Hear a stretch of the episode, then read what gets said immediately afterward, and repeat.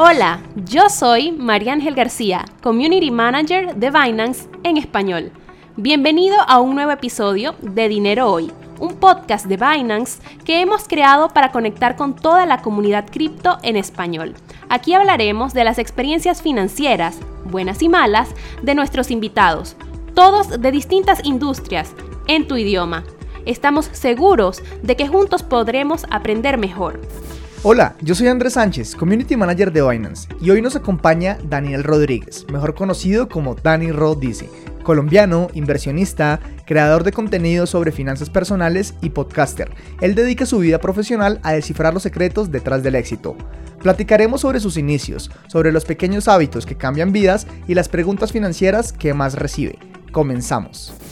Hola, ¿qué tal? Bienvenidos sean todos a un nuevo episodio de Dinero Hoy, su podcast favorito en el cual pueden aprender sobre finanzas personales, el dinero de hoy y el papel que juegan las criptomonedas en las finanzas de cada uno de nuestros invitados. El día de hoy, como siempre, estoy acompañado de María Ángel y tenemos un gran invitado que ella nos va a introducir. Hola María Ángel, ¿cómo estás? Hola, ¿cómo estás Andrés? Un placer estar acá nuevamente y encontrarnos con más personas que se unen a escuchar Dinero Hoy Estoy súper contenta porque hoy tenemos un invitado súper especial que habla muchísimo de finanzas, incluso más que nosotros que nos las pasamos hablando de criptomonedas y de NFTs. Así que vamos a empezar la conversación para entrar en materia con Danilo, Daniel Rodríguez. Así es, hola Dani, ¿cómo estás? Excelente, ¿ustedes cómo están? Todo muy bien, muy bien. todo muy bien, Dani. Qué bueno tenerte acá y muchas gracias por el espacio, Dani sabemos que eres una persona que crea contenido, sabemos una persona que tiene mil historias detrás sobre toda su carrera profesional y personal, pero para aquellos que no te conocen, me gustaría que nos contaras un poco sobre ti. ¿Quién es Dani Ro? ¿A qué se dedica? ¿Y cómo llegó hoy en día este episodio de, de Dinero Hoy? Hace unos 15 años que entré a la universidad y cuando entré a la universidad empecé a entender muchas cosas que no había entendido en el colegio. Yo entré de 15 años a la universidad y una de esas cosas que no entendía es cómo habían muchas personas que sufrían por el tema del dinero. O sea, mis papás tuvieron muchos problemas al principio financieros, pero después de muchos años ya los lograron resolver. Yo logré entrar a la universidad, que muchas personas no logran hacer, la universidad privada, no la más costosa en Bogotá, pero lo, logré hacerlo y me graduó y empiezo a trabajar en, un empleo que mucha gente no tenía la suerte de tener. Yo he generado hace unos 8 años unos mil a 1.500 dólares mensuales, más viáticos porque me pagaban por viajar por toda Colombia y conocerla. Y durante todo un año estuve ganando ese dinero y me sorprendió que al final de ese año, Andrés, yo no tenía ni 100 ni 200 dólares en mi cuenta bancaria. Oh, wow. yo no entendía Además que como viajaba, pues era plata que yo casi no me gastaba porque claro. estaba viajando. Y, y, ahí dije, mierda, aquí hay un... Pro Puedo decir, perdón. Adelante, esto es user friendly. Ok, ok, thank you. Entonces dije, algo está mal porque no solo no tenía ahorros, sino tenía un par de deudas pequeñas de 500, 800 dólares, pero que luego se volvieron 2.000, 3.000. Y yo decía, espérate, espérate, espérate ¿Cómo es posible que yo gane más que mis amigos recién graduados, no tenga gastos, porque en ese momento vivía en casa de mis padres, me sobre un montón de plata, pero realmente no me sobra? Algo aquí no está bien. Algo aquí no está bien. Y luego empiezo a conocer historias y no era lo único que le pasaba. Decido empezar, o sea, como ya después de estar en el hoyo financiero, empezar a leer libros sobre finanzas. Y dije, sí o sí tengo que aplicar estos truquitos que estoy aprendiendo para mis finanzas personales palabras más, palabras menos, un amigo me dice que le enseñe lo que estoy aprendiendo porque estaba peor de desmadrado que yo. Le enseño y me dice, no, está genial, ¿cuánto, cuánto te debo? Y yo, no, nada, de parceros, amigos. Y me dijo, bueno, entonces te invito al almuerzo. Yo, bueno, almuercito gratis. Y así empecé a dar asesorías financieras por almuercitos gratis. Por almuercitos gratis, Andrés. Yo dije, brutal, almuercito gratis, comparto algo que me gusta, y luego empezó a volverse una pasión y empiezo a meterme en el tema de finanzas personales y ya hace como cuatro años empiezo a hacerlo en redes sociales, a compartir a la gente lo que a mí me ha funcionado y actualmente estamos haciendo inversiones en cripto, inversiones en bienes raíces, tenemos una academia muy grande en Latinoamérica y, y, demasiado feliz con lo que está pasando porque es lindo ver cómo algo que en principio para mí era un desastre financiero hoy se volvió la luz y esperanza de muchas personas que necesitan lo que yo necesitaba hace unos años. Daniel, me sorprende muchísimo el comienzo tan interesante en tu historia porque es que nos pasa a todos. Tú buscas aprender la raíz de eso, pero me genera curiosidad. ¿Estudiabas anteriormente algo relacionado a finanzas o entraste para mejorar personalmente?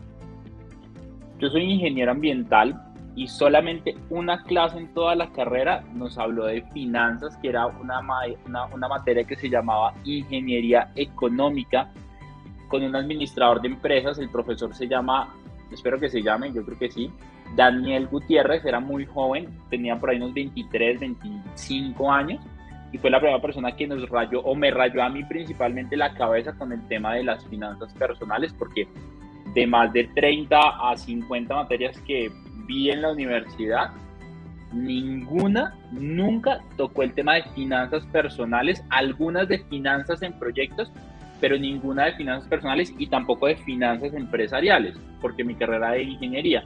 Entonces, solamente en esa materia y de resto, nada.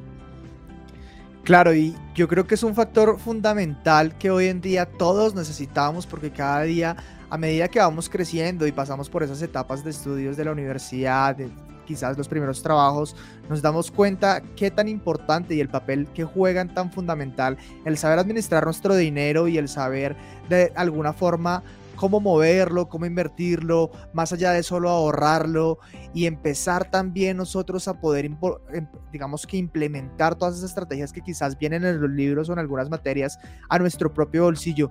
Dani, a mí me gustaría eh, preguntarte cómo fueron esos primeros pasos en los cuales tú nos contabas que empezaste a leer, a leer sobre estos temas, cómo fueron esos primeros pasos en los que tú notaste un cambio de recibir un dinero que era fruto de tu trabajo, pero terminar el mes básicamente igual a empezar a ver esos frutos de pronto del ahorro de la inversión. Hay, hay algo que, que me cambió la vida y mucha gente cuando lo escucha no entiende que en ese hábito tan pequeño puedes cambiar la vida financiera y es que yo escuché eh, algunas personas hablando de estos temas y por allá una dijo, yo anoto todos mis gastos, todos los gastos que yo tengo, yo los anoto. Y ese hábito, Andrés, fue el hábito que yo dije, wow, porque yo no creía en el poder de ese hábito. Lo, es, que, es que es muy simple y, y, mucha gente diría, pues hasta estúpido, pues yo ya sé cuánto me gasto. Mira esta estadística, más del 90% de la gente no tiene ni idea cuánto se gastan al mes, ni idea. Y algunos creen que se gastan 50% menos. Traduzco eso al español. Si las personas creen que se gastan mil dólares mensuales, realmente se están gastando 1500. Y yo era ese, yo creía que me estaba gastando menos, pero te estás gastando 50% más. Estadísticas reales y adicional, yo las he probado en los programas que hacemos, le cuento a la gente y hacemos como una cosa que se llama sensación de liquidez, que es básicamente identificar cuánto dinero realmente te estás gastando y es 50% el promedio más de lo que, de, lo que la gente cree que, que gasta. Entonces, yo empecé a anotar mis gastos en un Excel basiquito.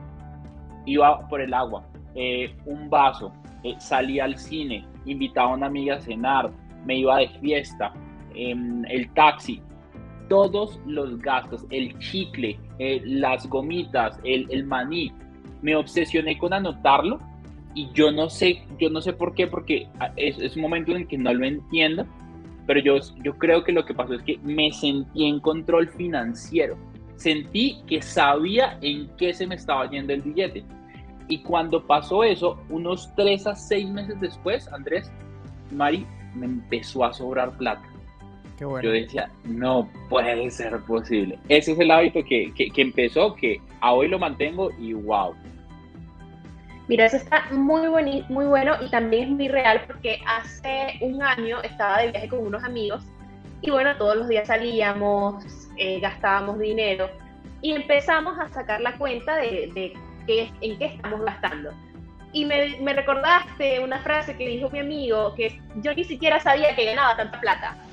¿En qué momento gasté eso que no sabía que ganaba que, eh, lo, lo, que tenía? Imagínate.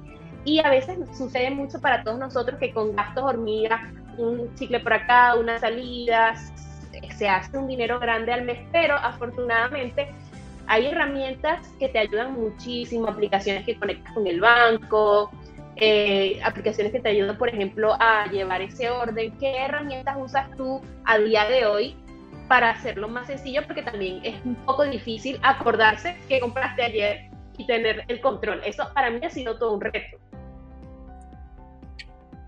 Mari, hay una cosa que la gente se va a sorprender de lo sencilla que es que pueden utilizar y es utilizar el WhatsApp en el celular. Mira esto, yo tengo un grupo que es un grupo mío, yo metí a un primo y lo saqué, es un grupo mío y en este grupo cuando yo estoy en la calle escribo lo que voy gastando y llego a la casa y luego lo paso en Excel o incluso lo pueden hacer semanal, pero yo tengo el hábito de hacerlo diario. El tema es que el hábito no lo tenemos la mayoría. Entonces, a mí me gusta usar mucho WhatsApp y yo les recomiendo, por ejemplo, a las, a las parejas que asesoro financieramente, les digo, tengan un chat con su esposa o con el esposo y anoten todos los gastos que tienen ahí. Todos los gastos. Y como tú sí tienes el celular y sí tienes el WhatsApp, es muy sencillo abrir el mensajito y decirle, mi amor, 50 eh, dólares. Mi vida, 35. Mi cochita, me gasté 100 en la peluquería. Entonces ya el esposo empieza a decir, claro, ya empieza a ir a ver dónde está gastando el billetito. Y entonces empieza a ser una dinámica muy interesante porque aquello en lo que enfocas tu atención es aquello que puedes mejorar. Entonces cuando estás anotando todos los gastos, te empiezas a volver más meticuloso en qué te gastas la plata y en qué no te gastas la plata. Cuando haces esto, cuando haces esto, tu sensación de control financiero es mucho más grande. Y en este mismo control, tú empiezas a decir, ah, mira, si yo no hubiera gastado en esto, esta plata la hubiera podido ahorrar y la hubiera podido invertir. Me hubiera podido comprar un par de libros, hubiera podido comprar un curso de inversión, hubiera podido empezar a invertir. Y sobre esa premisa empiezas a trabajar. El problema con las finanzas, Mari, es que la mayoría lo vemos más difícil de lo que realmente es. Y con pequeñas cositas, pequeños hábitos, pasan cosas maravillosas. Se me viene a la, cabeza la historia de un golfista profesional que le estaba enseñando a otra persona y, esta persona le dice, soy tan pésimo que mi bola siempre termina 200 o 300 metros de diferencia de la tuya. Y él dijo, la diferencia no son 200 metros, la diferencia son un par de milímetros. Y él dijo, ¿cómo vas a decir que es un par de milímetros? Tú la dejas casi al frente del hoyo y yo la boto a la chet completamente. Es imposible que sea un par de milímetros. Y él dijo, es un par de milímetros y te voy a mostrar por qué. Hace su posición de golf y le dice, mira, yo le estoy pegando acá y tú le estás pegando acá. Esa diferencia de 1 a 2, 3 milímetros es la diferencia que traduce que tu bola termine 200 metros alejada del hoyo y la mía termine 10, 15 metros alejada del hoyo. La diferencia son milímetros y lo mismo pasa en nuestra vida. Creemos que tenemos que hacer grandes cambios para tener grandes resultados y a veces los cambios son pequeños milímetros que cuando empezamos a ajustar la bola termina 10 metros al lado del hoyo. Claro que a mí me encanta. Voy a, yo les digo ya a todos los que nos están oyendo, vayan creando el grupo con su pareja, ¿ok? el grupo de WhatsApp, gastos. Esa es la primera tarea del episodio de hoy. Sí, no, yo me atrevería a decir que con la pareja, con la familia, con los amigos, con todas las personas con las cuales de pronto tú socialices, porque al final son diferentes ambientes y en cada uno de estos ambientes puedes tener diferentes gastos de todo tipo. Pero Dari, tú mencionabas algo muy importante y son esos pequeños cambios. Sin embargo, en un principio, cuando una persona está empezando en todo el mundo de, de pronto las finanzas personales, de cómo administrar su dinero, no es tan consciente de la implementación de que, de que, que esto representa, ¿sabes? Y además de eso, tú mismo lo dijiste, hay veces son cambios pequeños, pero nosotros creemos que son grandes. Me gustaría preguntarte, tú qué, digamos, rasgos o características has identificado que una vez una persona cambia el switch y genera ese cambio, empieza a ver resultados beneficiosos dentro de su bolsillo? Andrés, hay una cosa que yo no la entendía, pero mira que los abuelos lo tenían clarísimo. Los abuelos decían, dime con quién andas y te diré quién eres. El que anda entre la miel, algo se le pega. Y lo que querían decir los abuelos con esto es que si tú tenías amigos que eran vagos, que les gustaba pasarla bueno, la rumba, gastar en exceso, incluso, incluso podría decir que si tú tienes amigos que roban y tú compartes mucho tiempo con ellos, tal vez vas a empezar a caer en ciertos vicios como, como estos que no son para nada ecológicos, por así decirlo. Ahora, si tienes cinco amigos que son inversionistas, que son empresarios, que son negociantes, que son inversionistas, que están sacando sus NFT, que están invirtiendo en cripto, que están invirtiendo en bienes raíces, que tienen negocios. Puede que tú hoy no tengas un negocio, puede que hoy tú seas un empleado, y ojo, no está mal ser empleado. Me encanta la gente que es empleada y que ama lo que hace, que le encanta, que trabaja con un propósito, pero lo que sí está mal es tener una sola fuente de ingresos. Entonces, si tú te rodeas con gente que habla de este tipo de cosas, o sea, por ley de asociación, tú vas a terminar diciendo cosas como el Bitcoin es como interesante. Eso, eso, eso, eso de las criptomonedas como que sí es el futuro. ¿Sabes? Invertir en mis raíces no es tan difícil y no se necesita tanta plata como yo pensaba. Emprender un negocio tiene sus retos, pero es posible, porque tu conversación tiende a llevar esos resultados. Entonces, si tú me preguntas algo que ha percutido en la persona que soy hoy, que ha influido demasiado, es cambiar radicalmente la gente con la que más comparto tiempo. Por ejemplo, tú y yo hablamos de vez en cuando por WhatsApp, Andrés, y compartimos cositas interesantes y yo te comparto esto y tú me compartes lo otro. Ahora yo ya casi no comparto con ciertas personas que no me aportan, ni bueno ni malo pero en el 95% de mi tiempo, yo te puedo decir que yo estoy rodeado con gente que le apasiona hablar de negocios, inversiones, emprendimientos, finanzas, buenos hábitos. Entonces, al final, eso repercute en que yo me sienta cómodo con esos hábitos. Porque si estoy con varias personas que no les gusta hacer ejercicio y les gusta comer mucha más comida chatarra que a mí, pues cuando yo me vaya al gimnasio me la van a montar, me van a hacer bullying, me van a hacer matoneo y yo voy a decir mejor sí, mejor no voy. Pero si estoy con cinco amigos fit, que son portadas de revista, de mm, men's, de women's, de lo que sea, pues, güey, yo voy a sentir mal. Pues no, pero estos madres están súper fit, comen muy bien. Entonces yo voy a terminar acogiendo sus mismos hábitos. Entonces, mi, mi, mi consejo para las personas, y un consejo que a mí me dieron hace unos siete años, es Dime con quién andas y te diré quién eres. Elige mejor con quién compartes Sí. Sí, esto es algo, algo que te sirve mucho en diferentes aspectos de la vida, no solamente en el, en el sistema financiero que cada persona se coloca, sino que también eh, hay que aplicarlo para todo, pero en todo esto que, que, que mencionas, de que haces que tu círculo personal esté alrededor de, personas con una mentalidad similar, me pregunto cuáles son los hábitos más comunes, eh, como un starter pack, algo súper sencillo para los principiantes, que tiene una persona que empezar a, hacer o dejar de hacer al momento de que esté escuchando este podcast para decir, mira, yo voy a empezar a inseriarme con mis finanzas, como dice Danilo, eh, voy a empezar a hacer estos pasos sencillos. ¿Qué, ¿Qué, acción rápida hay que tomar allí? Mari, ya he dicho dos. Primero, anotar, anotar todos sus gastos. Sí. Y se tienen que obsesionar con esto, Andrés, porque mira, mira, mira cómo funciona una empresa grande. Las empresas anotan todos los gastos, el taxi, el bombombón, el chicle, todos los gastos, todos los gastos. Entonces el problema está en creer que como nosotros tenemos unas finanzas de pronto más reducidas, no tenemos que hacerlo porque creemos que tenemos poquito. ¿Para qué organizamos nuestras finanzas como una empresa? Pero las empresas que funcionan, tienen recursos, porque definen un presupuesto y porque saben qué es lo que se están gastando. Por allá dice el libro de Los secretos de la mente millonaria, el universo no te va a dar más hasta que tú no le demuestres que sabes administrar lo que tienes. Primer hábito, súper sencillo, todo el mundo puede hacerlo.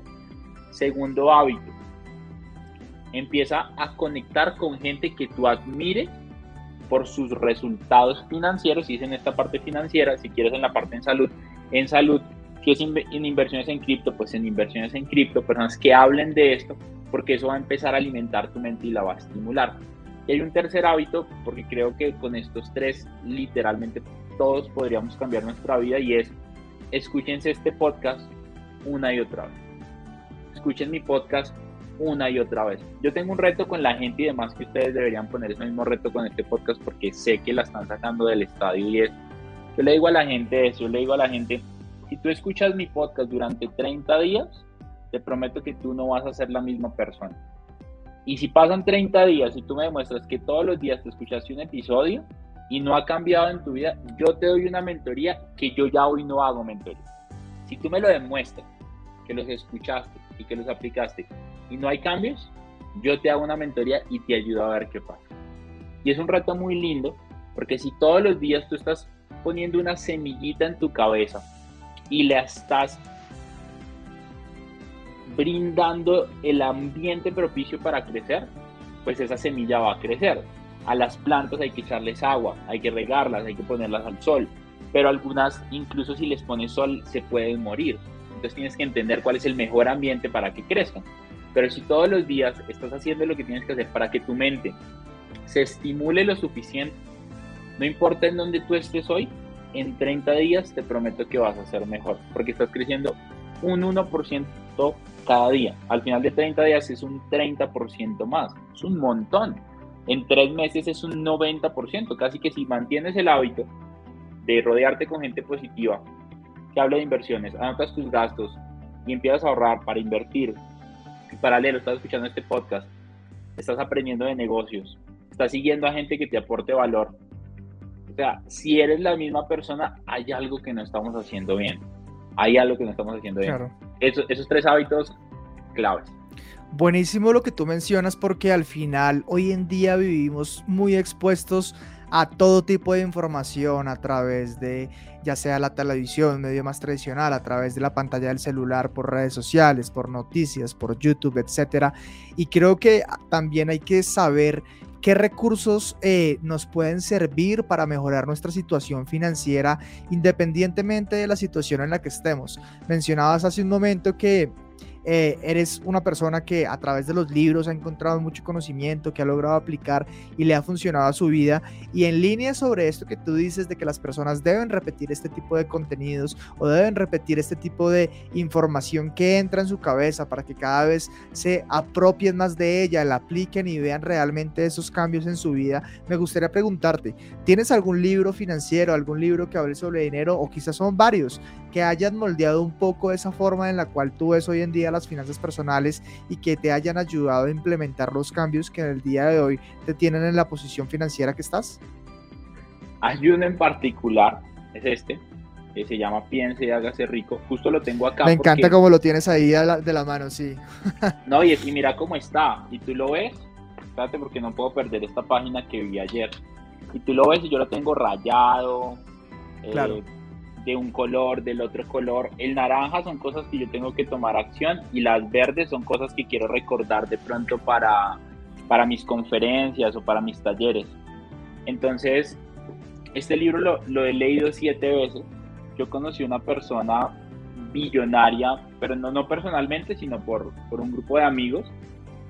Y este señor, que se llama Bill Farley, dijo que había una cosa que el man había hecho que cambió su vida radicalmente y fue obsesionarse con los principios de este libro. Este libro no es de finanzas como tal, habla de riqueza, pero no habla de riqueza solamente, sino habla de crecimiento y de transformación de quién tú eres para ser otra persona. Este libro, en le te dije que no podía perder esta página porque yo creé una academia y le puse un nombre y yo no sabía y alguien me dijo, Dani, tú sacaste el nombre de tu academia por el libro Piensa y hágase rico porque yo hablo mucho de este libro. Y yo les dije, no. Y me dijeron, sí, te lo voy a demostrar. Me enviaron ayer una foto, Andrés, un amigo, con el párrafo subrayado de, de un nombre muy parecido a lo que tenemos hoy en la academia. Y yo dije, no te lo creo. Claro, porque yo no me acordaba ya es algo que está viviendo en tu mente y que sin darte cuenta sacas a flote este tipo de, digamos que pensamientos, como puede ser el nombre de, un proyecto personal que puedas tener, porque pues vive las ideas del libro en tu cabeza, me hace pensar. Eh, de hecho, este libro habla de, en dos capítulos, hay uno que es la autosugestión, que es como creerte vainas imposibles, y la segunda es el subconsciente. Y los dos hablan de que aunque tú no creas algo, si tú te lo repites las suficientes veces, con la suficiente fe, un día te lo vas a creer. Y cuando yo lo vi, incluso los ojos Andrés se me pusieron llorosos porque yo dije, pucha, no puedo creer que esto que yo tanto he creído haya repercutido tanto en mi subconsciente que yo no me acordaba y de ahí salió el proyecto que estamos haciendo. O sea, fue como confirmar algo en lo que creía, pero al principio no era fácil creer porque necesitas verlo para creer, pero para poder ver algo tienes que creerlo. Entonces es, muy, es, es bien interesante. Entonces, este es mi libro favorito por 10. Hay otro que no es de finanzas, pero es de un tema personal que me gusta mucho y es The Subtle Art of Not Giving a Fuck, que es como el sutil arte de que te importe un carajo. Es un libro naranja. De Mark Manson de Mark Manson, el autor es súper irreverente y me encanta porque el libro es como de desarrollo personal, pero le tira palo al desarrollo personal y te muestra las cosas desde una perspectiva totalmente diferente. Esos dos libros cambian vidas. Están buenísimos, la verdad, recomendados para todos. Y estamos hablando como de mucho del presente, de cosas que pueden empezar a hacer las personas desde ya para generar un cambio y realmente para hacerlo lo que tienen es tener la voluntad de empezar. Se dice que en 21 días aproximadamente se establece un nuevo hábito en la vida de las personas, pero muchos también nos dicen cómo tenemos buenas finanzas y quizás no tenemos buenos ingresos o el poco dinero que, tienen es difícil de gestionar por, por las carencias o quizás más que carencias son como paradigmas con los que vive la gente y que también tiene que ir eh, derrotando para poder empezar a vivir vidas en abundancia. Entonces, ¿qué consejos le das tú a una persona para que empiece a construir algún tipo de riqueza o simplemente capital a largo plazo que les permita a ellos ir facilitando su vida? Cool, cool, Mari. Hay algo que me gusta muchísimo y es anótense esta frase si pueden, si van manejando, por favor, no lo hagan el primer paso no te saca, no, te lleva a donde quieres estar, el primer paso no te lleva a donde quieres estar, pero sí te saca de donde estás. Entonces mucha gente a mí me pregunta, ¿en dónde invertir mi dinero? Es de las preguntas que más me hacen. Y yo les pregunto, ¿ya escuchaste el podcast? ¿Ya te leíste este libro? Eh, ¿Ya seguiste estas páginas? Y me dicen, no. Yo le digo, si yo fuera tú, empezaría por ahí. Porque aunque yo te diga en qué invertir hoy, no tendría sentido para ti hacerlo por varios factores. Yo tengo un perfil de riesgo diferente, yo tengo un conocimiento diferente, yo estoy en una posición diferente, yo tengo relacionamiento diferente y sobre esto todas las inversiones pueden ser diferentes. Yo no tengo hijos a hoy cuando estamos grabando este podcast, o no que sepa. Y lo interesante de esto es que lo interesante de esto es que si yo lo tuviera, el riesgo que yo acogería al invertir sería diferente. Entonces, lo primero que yo le digo a la gente es, define qué quiere y obsesiónate. En este libro hablan de la obsesión, el que de piense hágase rico. Y obsesiónate con volverte un conocedor de esa área si son criptos, si son bienes raíces, si son negocios, si son ventas, si es marca personal, si es comunicación, si es hacer el mejor podcast, si es volverte influencer, creador de contenido. Escoge algo que, que, que te conecte. Y luego obsesiónate con eso. Mira, yo hace un año y medio, cero tema de criptomonedas. Y tú lo vieras, tú me vieras hoy, yo me levanto y el celular ya en YouTube me empieza a llegar notificaciones. Mírate este podcast, mírate este YouTube, mírate este video. Y yo los empiezo a poner. Y todo el día estoy escuchando videos de analistas, de la nueva cripto que salió, de cómo hacer eh, rendimientos con tus criptomonedas, de cómo hacer una cosa que se llama staking, de cómo hacer farming, de cómo generar eh, ingresos pasivos con ahorros flexibles, ahorros bloqueados, que yo sé que lo estoy diciendo y mucha gente dice, ¿qué será eso? Pero para otros es, pues lógico, es, es lógico que eso, pero yo hace un año y medio no lo sabía. ¿Pero qué pasó? Me obsesioné con eso, que todos los días estoy aprendiendo algo de criptomonedas. Entonces, ese es el mejor hábito que le recomiendo a las personas para lo que sea, para mejorar tus finanzas, para mejorar tu salud, para mejorar tu vida, para mejorar tu relación, para mejorar tus inversiones, porque el problema es que la gente quiere que a veces tú le des, y yo debo admitir lo que yo también lo quería, es como, como esa fórmula, invierte acá y ya, la rompiste. Pero si tú no lo entiendes, si no entiendes el riesgo que estás aceptando ahí, por eso mucha gente entra, por ejemplo, a Bitcoin. Bitcoin tiene una caída y la gente liquida sus posiciones en pérdidas cuando no se ha dado cuenta que el juego es a 5 años, a 8 años. Tengo amigos que me dicen 10 años. Para mí, 10 años. Y yo digo, wow, yo no sé si aguante tanto. Porque yo soy, yo, yo, soy, yo soy muchísimo más proactivo, entonces yo necesito estar como haciendo cosas. Pero es una inversión que dejas ahí la gente no entiende y liquida en pérdidas. Entonces, claro. yo estoy diciendo esto y yo sé que me ¿cómo así que liquidar en pérdidas? Y otros, ah, pues sí, obvio, pero, pero es porque algunos se obsesionaron más que otros. Sí, Dani, yo creo que lo que tú dices es fundamental y al final en, este tema de las inversiones y específicamente en cripto, eh, esto ya lleva más de 10 años existiendo, pero al final siento que es una industria muy nueva, que todos los días está cambiando, que todos los días nos sorprende con algún avance tecnológico, algún desarrollo de un nuevo proyecto, etcétera. Entonces, siempre hay algo más que aprender y está muy bien que no nos quedemos cortos con la información que consumimos sobre este tipo de temas cuando nos interesa entrar a invertir en esta materia específicamente, que son las criptomonedas. Y hablando de inversiones, ya entremos directamente a este tema para hablar de ello concreto y es, me gustaría saber, Dani, que nos cuentes más bien dos experiencias tuyas. Una de una buena inversión que hayas tenido el día de hoy, que tú digas, mira, yo invertí tal vez en Facebook hace 12 años o tal vez me compré un carro que luego revendí por el triple o cualquier tipo de inversión que tú consideres que sea muy fructífera para ti al día de hoy, pero también sabemos que hay dos caras de la moneda, no todo puede ser color de rosas. Me gustaría que también nos cuentes una experiencia tuya personal con alguna inversión que quizás no salió como lo planeado, quizás te hizo perder capital o quizás hubo alguna historia particular que de pronto te dejó con un mal sabor de boca. Cuéntanos acerca de esas dos caras. Andrés, hay una, cuando yo estaba en la universidad, yo empecé a trabajar haciendo eventos de negocios, de ventas, de recreación, de fiestas. Y yo sentía que era muy bueno haciéndolo y la gente también lo reconocía.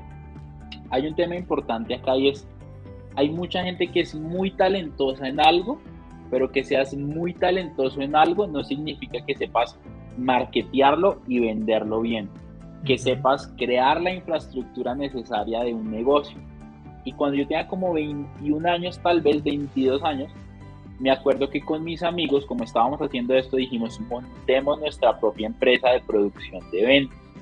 En ese momento creo que cada uno puso algo así como 2 millones de pesos. Te estoy hablando de hace unos 10 años casi. Podríamos decir que tal vez son unos 5 millones de pesos hoy, pero el tema es que yo no tenía plata en ese momento, entonces para mí era un capital, o sea, era como todo mi capital. Sí, sí, sí, sí. sí invierto estos dos millones de pesos, todos invertimos dos millones de pesos, nos lanzamos a hacer una, una cosa, una nota con una universidad acá en Bogotá, una universidad privada. Como no teníamos la infraestructura necesaria, primer negocio que no salió bien, el, el producir el evento nos costó algo así como 5 millones de pesos y lo que recaudamos de pago de la empresa fueron 4 millones 500 en dólares como unos 1.500 dólares. ¿Eso qué quiere decir? Que estábamos en negativo unos 100, unos 200 dólares. O sea, calculamos mal y nos tocó poner parte de nuestra plata. Primer aprendizaje. Segundo aprendizaje, maluquísimo. Cuando tú vas a pasar una factura a una empresa tan organizada, te cobran unos impuestos que yo en ese tiempo no conocía y representaban un 10 a un 15% del valor total de la factura. Entonces llevamos en negativo cuatro, como 150 dólares de la época. Luego de eso quedamos en negativo otro 10 a 15% porque cuando yo pasé la factura dijeron listo, ya te consignamos y yo revisé y teníamos un 15% de negativo y yo decía, güey, ¿por qué? Sí. Porque yo no sabía hacer contratos, yo no sabía organizarme, yo no tenía ni idea que eso se cobraba. Entonces, el aprendizaje ahí, Andresito, fue datearte bien y no tener miedo a preguntar. Porque entonces yo decía, yo no quería que me vieran pequeño, pero hoy yo pregunto todo para que todo me quede claro. Y si tú de pronto sabes más que yo en algo y para ti es algo muy lógico, y si estamos haciendo un negocio, yo prefiero preguntarte 20 veces así yo quede como un estúpido, porque si para mí no queda algo claro, entiendo que puedo perder miles de dólares. Esa es una experiencia maluca en tema de inversión hace como 10 años. Sí, claro, es que hay que considerar todos los aspectos y al final en muchas ocasiones uno no deja de ver esas cosas o más bien las descubre sobre el camino, ¿no? Tal vez esos gastos también que se pueden relacionar con los gastos hormiga que uno va gastando y no se da cuenta de en qué se está gastando el dinero, es lo que al final nos puede terminar generando un cambio en el bolsillo que decimos en un momento, bueno, pero ¿qué pasó aquí? Teníamos unas cuentas y no salió como lo pensábamos. Por eso la primera inversión que tienen que hacer todos los que nos están escuchando es invertir en el conocimiento de sí mismos porque como mencionaba Dani, si te dice que la clave para hacer tantos millones de dólares es invertir mañana en tal y tal moneda, puede que usted tenga el dinero, lo haga, pero no tenga el conocimiento de qué es lo que está haciendo y así como sube, puede bajar y pierde igualmente. Por eso nutrirse personalmente es tan importante como pensar en el hecho de hacer dinero en sí. Dani, estas experiencias negativas, bueno, te dejaron un profit de experiencia que mantienes hasta hoy en día y creo que ahí está la ganancia principal. ¿Qué experiencias positivas entonces sumas acá al programa? Hay algo, hay algo muy interesante de esto y suena cliché decirlo porque mucha gente dice invierte en ti, invierte en ti. Yo sé que muchos dicen, ah, lo dicen es para que compre su libro, lo dicen para que compre sus cursos, pero güey, ni siquiera es para que hagas eso. O sea, hoy puedes encontrar el 80, el 90% de información gratis. Mira, tienes este podcast, tienes YouTube. Binance tiene una cosa que a mí me encanta que se llama Binance Academy, que te enseñan gratis de criptos. Eh, y así hay muchas plataformas que te enseñan gran parte del conocimiento gratis. Entonces, cuando la gente dice invertir en ti, es real invertir tiempo en ti, pero ni siquiera a veces estamos dispuestos a invertir el tiempo. Hay una experiencia muy positiva eh, el año pasado con una inversión que tuve y fue con el último apartamento que compré por aprender de muchos de los errores que he aprendido antes. Mucha gente dice invertir en apartamentos tal vez no es tan rentable, pero depende de la estrategia. En este caso, el apartamento que yo compré, gracias a estar tateado, a rodearme de la gente correcta, es apto para un subsidio del gobierno que mensualmente me dan algo así como 100 dólares para pagar la cuota mensual durante 7 años. Eso es una locura porque la cuota me va a quedar en 300, de los cuales ya no tengo que pagar 100. Eso quiere decir que me quedan 200. Si yo lo rento, lo puedo rentar en 300 o 350 dólares. Estoy hablando de que me va a sobrar 100 a 150 dólares cada mes que yo puedo utilizar para mejorar la propiedad, para pagar los impuestos, para pagar la administración.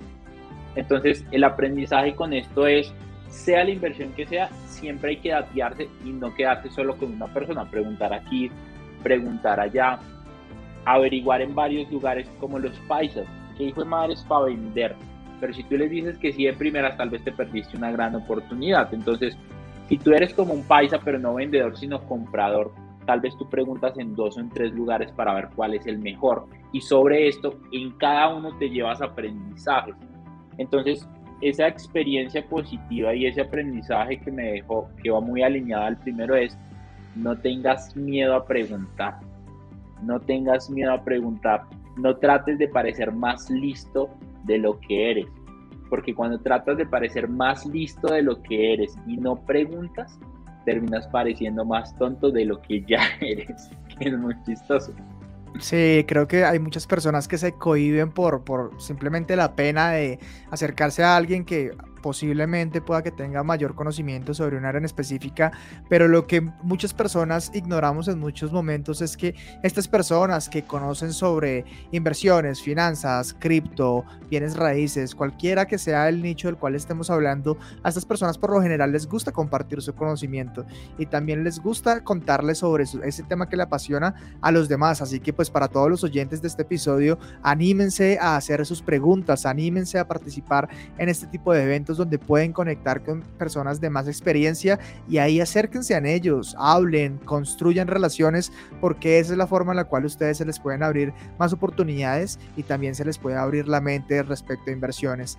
Hablabas, Dani, sobre, bueno, esta, digamos, pérdida de pena sobre cómo contactar a las personas y escuchar esos consejos de quienes tienen más experiencia, pero me gustaría preguntarte, ¿alguna vez has recibido o has escuchado una mala recomendación sobre el dinero, sobre las finanzas o sobre las inversiones, algo que te hayan dicho que tú dijiste, venga, pero eso no es como tan así.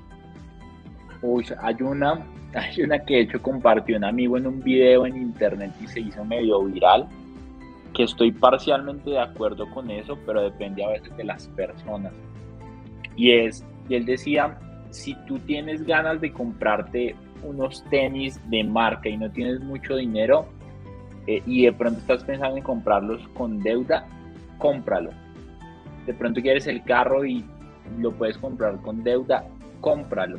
De pronto quieres darte un viaje y no tienes la plata, busca la forma y cómprala, así te toca endeudarte. Porque cuando tú la compras, la explicación de mi amigo, que estoy por eso digo que estoy parcialmente de acuerdo, tú le dices a tu cerebro que te mereces eso y estimulas a tu cerebro para que busque las formas de conseguir esa retribución financiera. ¿Qué es lo que pasa? Que mucha gente vive bajo esa premisa, me lo merezco.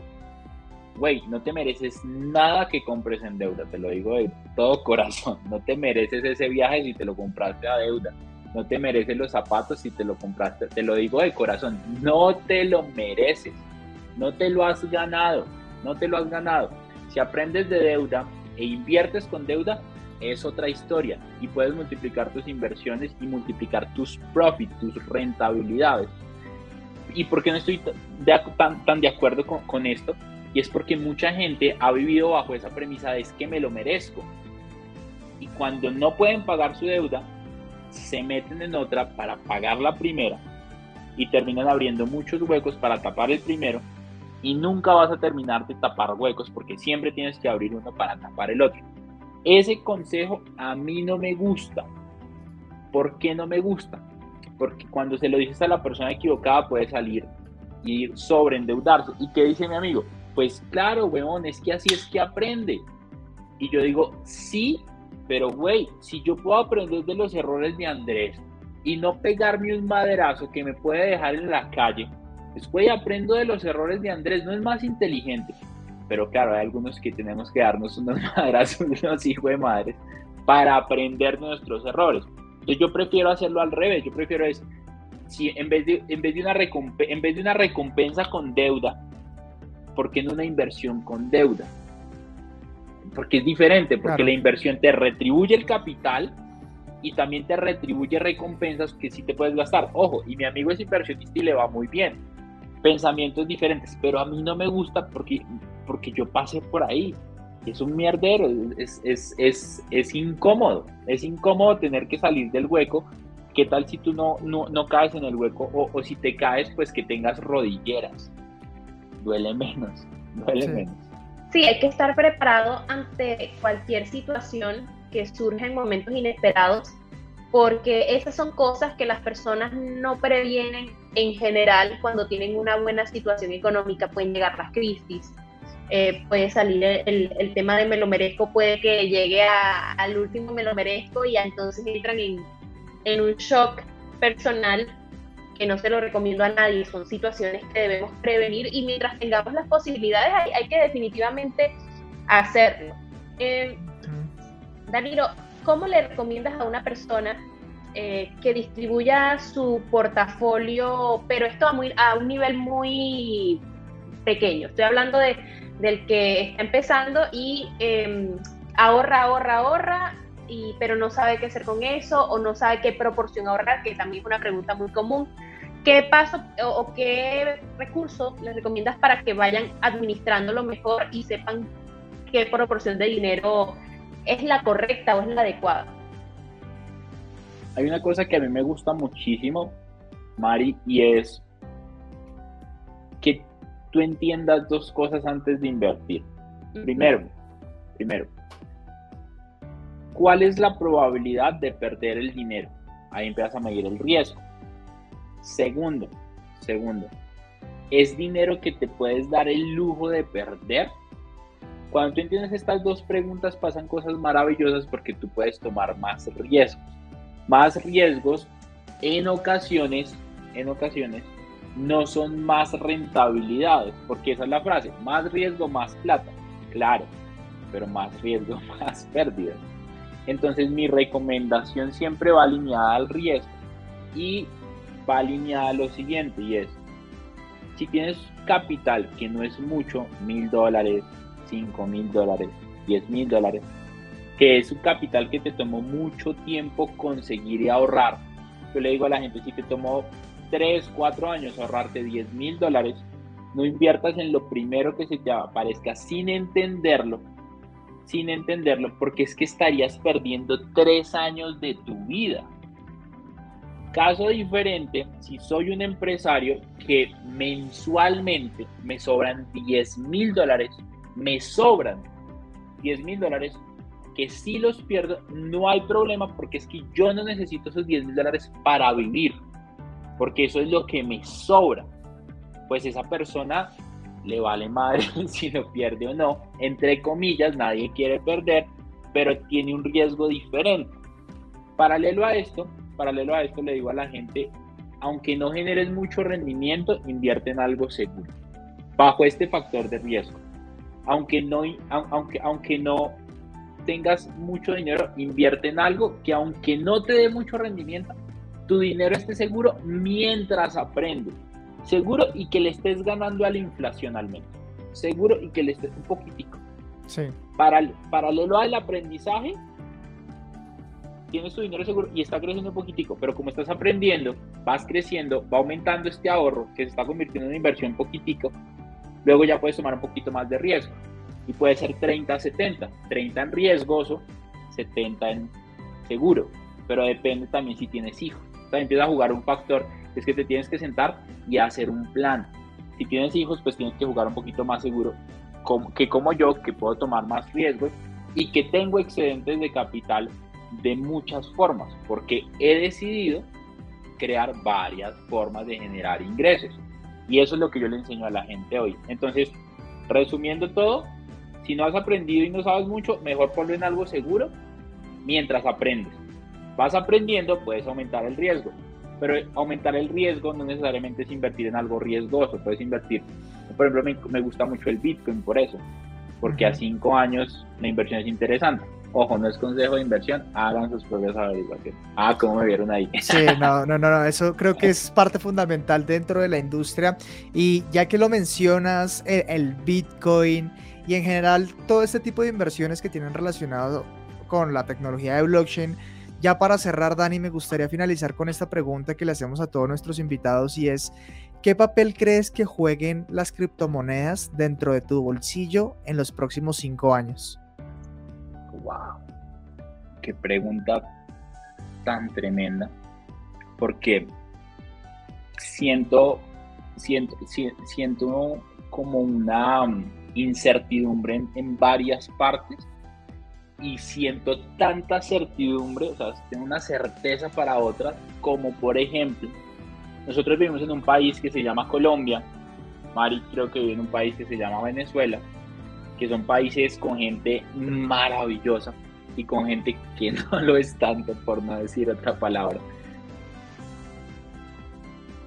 Que el mundo del blockchain, el mundo de la descentralización, les está, les está, nos está abriendo una oportunidad para, aunque es que, es que quiero, quiero dar una respuesta políticamente correcta, pero muy acertada y es, aunque en el gobierno pase algo que no sea lo mejor para ti ni para tu país, gracias al blockchain, a la tecnología blockchain y a la descentralización con las criptomonedas, tú podrías estar parcialmente protegido si has hecho la tarea.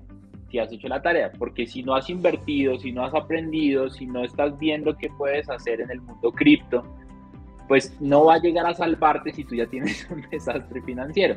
Pero si has hecho la tarea y has invertido parcialmente, parcialmente, cuando llegara a pasar algo así, la tercera guerra mundial, la quinta guerra mundial, pues tú sabes que puedes tener cierta libertad porque tienes tus criptomonedas, tienes tus billeteras frías, puedes estar en China, puedes estar en Rusia y con tu wallet en frío tú puedes tener tus criptomonedas, puedes pasar en los aeropuertos, por ejemplo a Estados Unidos no puedes entrar sin declarar más de 10 mil, o sea mínimo son, máximo son 10 mil dólares, pero, pero tú puedes ir con un wallet en frío y tener 3 bitcoins, 150 mil dólares y nadie te va a decir que no se puede, que sí se puede. Entonces, a mí me gusta mucho lo que se viene y siento que le va a dar mucha esperanza a países que están teniendo muchos problemas económicos, sociales, principalmente porque el gobierno no sabe administrar tanto recursos que tiene y es un sobreendeudamiento